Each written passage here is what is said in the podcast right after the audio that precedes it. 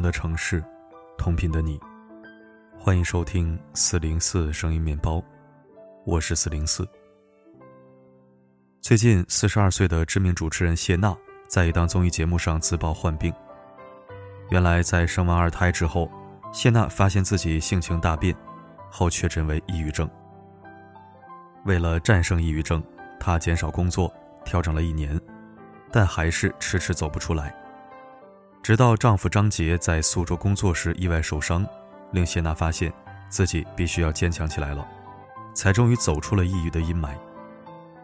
世界卫生组织 WHO 统计，全球约十亿人正在遭受精神障碍困扰，每四十秒就有一人因自杀而失去生命，而在我国，患抑郁症人数也高达九千五百万。明星患上抑郁症尚且不容易治愈。普通人陷入情绪问题，则更是要承受巨大的痛苦。曾看到过这样一个帖子，内容如下：坐标武汉，二十五岁，文科女，研究生，刚进体制内，感觉和周围格格不入，性格内向，不会和领导打交道，不爱逛街和聊八卦，单位里的条条框框也很多。现在入职三个月了，还是不习惯，每天上班都好煎熬。母胎单身，不想恋爱，不想结婚，没钱买房，不想啃老，下班回家只想窝在家里撸猫。上了那么多年学，本以为自己是个人才，结果发现只是人口。我 emo 了。点开评论区，无数人共鸣。有学生说，自己现在高三，成绩一直在前十，但最近一到考前就睡不着，又不敢告诉任何人。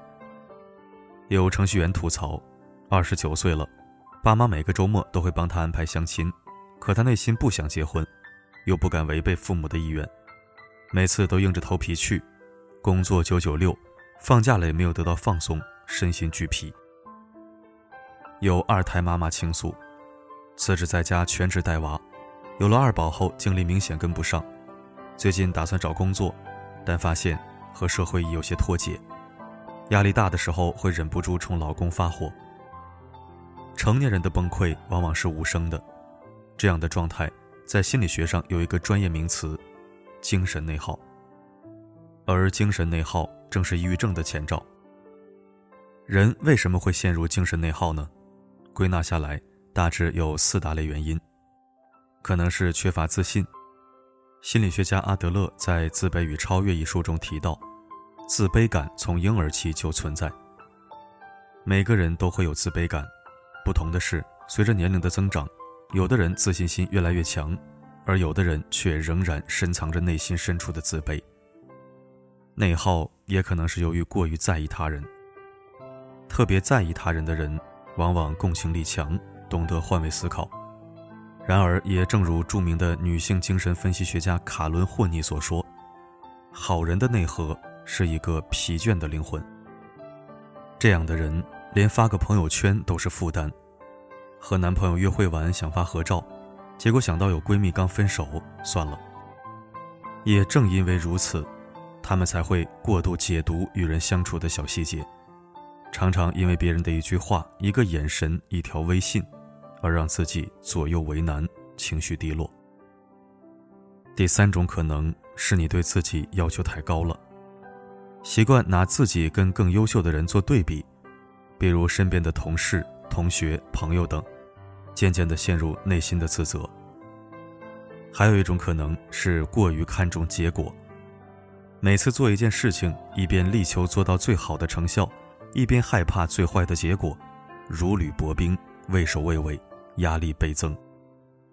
长期陷入精神内耗有多可怕？A. 选择困难，拖延症。陷入内耗的人，往往想的太多，做的太少，最后卡在那里，迟迟做不了决定，白白浪费时间，空耗精力。严重的还可能患上拖延症。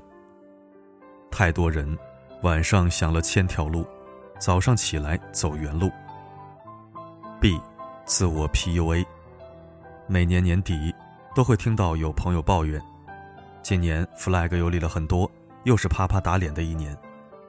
不停的关注未完成，而看不到自己的已达成，其实是一种自我 PUA。C，频繁换工作，对工作的要求也会很高，频繁换工作、换赛道。想做短视频，刚更新了三五次，点击量没那么好，就开始怀疑自己是不是吃不了这碗饭。想跳槽去更好的平台，又没勇气裸辞，偷偷请假去面试，结果准备不充分，没通过。现在的工作也没做好，领导颇有微词，啥也没搞好。D，难以维系长期的人际关系，比如频繁分手。热恋中的人情绪波动往往很大，歌词里唱“爱就像蓝天白云，晴空万里，突然暴风雨”，听上去很甜，但放在现实中却很心累。仅仅因为男朋友没有秒回微信就如坐针毡，直到收到了回复，才有所好转，心情像天气一样骤变，妥妥的恋爱脑，空耗自己。又比如渐渐疏远亲人和朋友。一直走不出原生家庭的阴影，长大后拉黑了父母，害怕混得不好而在同学会上被嘲笑，就疏远了同龄人。长期精神内耗的人，大多难以维系长期的人际关系，离群所居，最终把自己活成一座孤岛。E，会变丑。研究发现，长期 emo 的人会更容易变丑。因为情绪失控会影响体内的激素，从而刺激皮脂腺分泌更多的油脂，皮肤越来越差。F，会生病，不利于心理健康，诱发心理疾病，比如抑郁或躁郁。容易受外界影响的人，要么情绪起伏巨大，要么长时间心情低落，会抑郁，严重的甚至可能会自杀。数据显示。我国每年大约有二十八万人自杀，其中近一半患有抑郁症。知名男艺人乔任梁生前就饱受抑郁症困扰，还有民国时的女演员阮玲玉，留下一句“人言可畏”，就草草了结了自己的生命。同样的，也不利于身体健康，会诱发身体疾病甚至癌症。曾听过一种说法，叫做“癌症性格”。世界卫生组织曾研究表明，世界上百分之九十的疾病都和情绪有关。中医也说，怒伤肝，喜伤心，思伤脾，忧伤肺，恐伤肾。林黛玉就是一个比较极端的例子。那么，我们要如何走出精神内耗呢？真正的高手都是反内耗体质。作为普通人，我们应该如何改变自己？一步步进化成高手呢？一、缩小关注圈，扩大影响圈。《纽约时报》作家詹姆斯·克利尔曾提出过两个概念：关注圈和影响圈。关注圈就是我们大多数人日常关心的事物，比如天气、健康、吃什么、收入、物价、人际关系、明星八卦、国际风云等等。影响圈就是我们真正能影响到的部分，我们关注却不能影响到的部分，则被称作无效信息。绝大多数人每天都会关注一部分的无效信息，这些无效的内容占据了我们的头脑，消耗了我们的精力。前不久的热播综艺《一年一度喜剧大会》上，就有一个关于无效消耗的桥段，曾引发无数年轻人的共鸣。一个上班族晚上加班赶 deadline，他自知工作量其实不大，便满口答应上司，一定能在十二点前搞定。然而一坐到电脑前就开始开小差，微信里闲聊、抢红包，给别人朋友圈点赞，微博上吃吃明星的大瓜，最后再欣赏欣赏短视频里的颜值主播。回头一看时间，眼看着已经十一点五十，他才建了个文档。整整一个晚上，玩也没玩好，活也没做完。他不禁懊悔，时间都去哪儿了？日常生活中，很多人都有类似这样的无效消耗，而一个人想要走出内耗，做有用的事，就要尝试缩小关注圈，扩大影响圈。所以，从今天起，试着删除一些不怎么用的 APP，少关注一些无营养的信息。关掉明星八卦推送提醒，屏蔽那些朋友圈的微商广告、负能量。多去接触一些对自身有帮助的人事物。慢慢的，你会发现，自己对生活的掌控力正在一点点变强。二，把自己的事与他人的事分开。叔本华曾说，人性一个最特别的弱点，就是在意别人如何看待自己。越是内心敏感的人，越要学会把自己的事和他人的事分开，把父母的期望和你自己的职业规划分开，把优秀的同龄人和平凡的自己分开，把工作和生活分开，他人的事课题分离，学会拒绝，学会屏蔽。三，每天晚上睡觉之前，写下当天发生的三件好事。这个方法不是我说的。而是积极心理学之父马丁·塞利格曼在他的畅销书里提到的，还曾登上豆瓣热门话题 TOP 二，被浏览了两千多万次。有的人可能会说，这么做不适合我，要是一天下来都攒不够三件好事儿，那我会崩溃的。其实不然，每天记录三件好事，目的不在于记录本身，而在于改变自己对好事的定义。什么是好事？升职加薪、中大奖、考了第一名，这些无疑是好事，但这些都没有发生，也不是坏事。现在很多行业动荡，而你还有一份相对稳定的工作，不是挺好吗？若还能从中收获满足感，不更是好事一桩吗？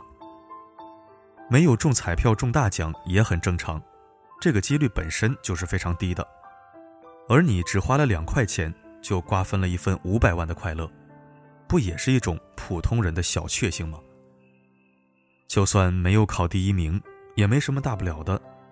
当你走出学校，在职场工作多年后，你早已不再向人提起自己考过的第一名，但学生时代养成的求知欲，却会让你终生受益。四，区别针策略，可视化打卡更容易坚持。有一个新加入公司的菜鸟销售员，在办公桌上放了两个罐子，其中一个装满了一百二十个区别针，另一个是空的。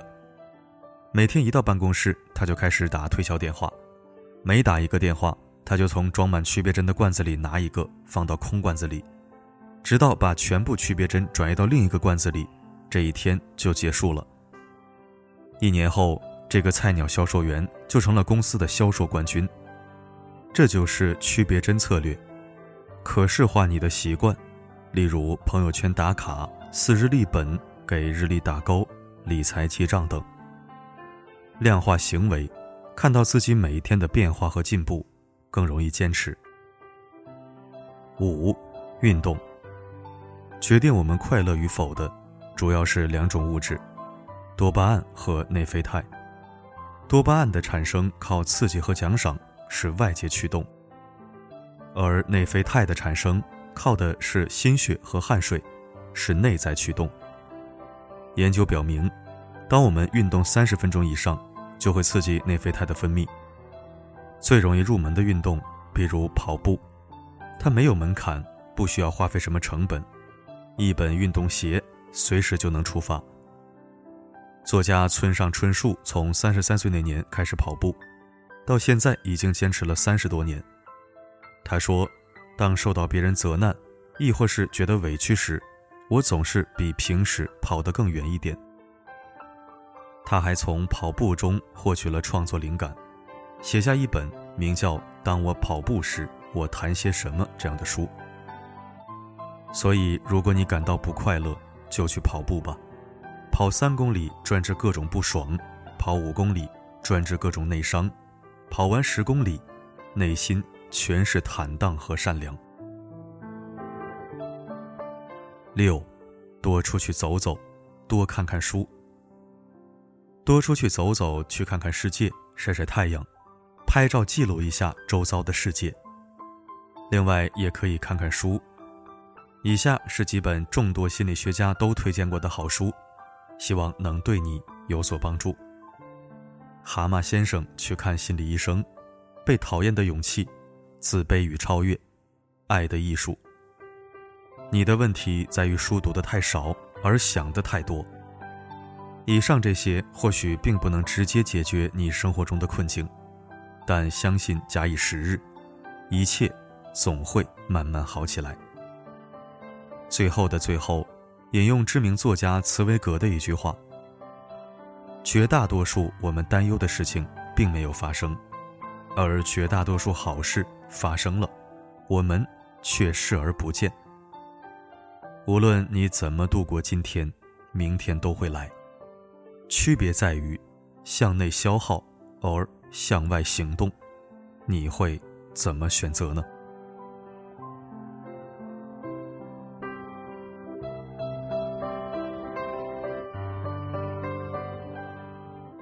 好了，今天的内容就分享到这儿，欢迎大家在评论区留下自己的想法。感谢收听，我是四零四，不管发生什么，我。一直都在。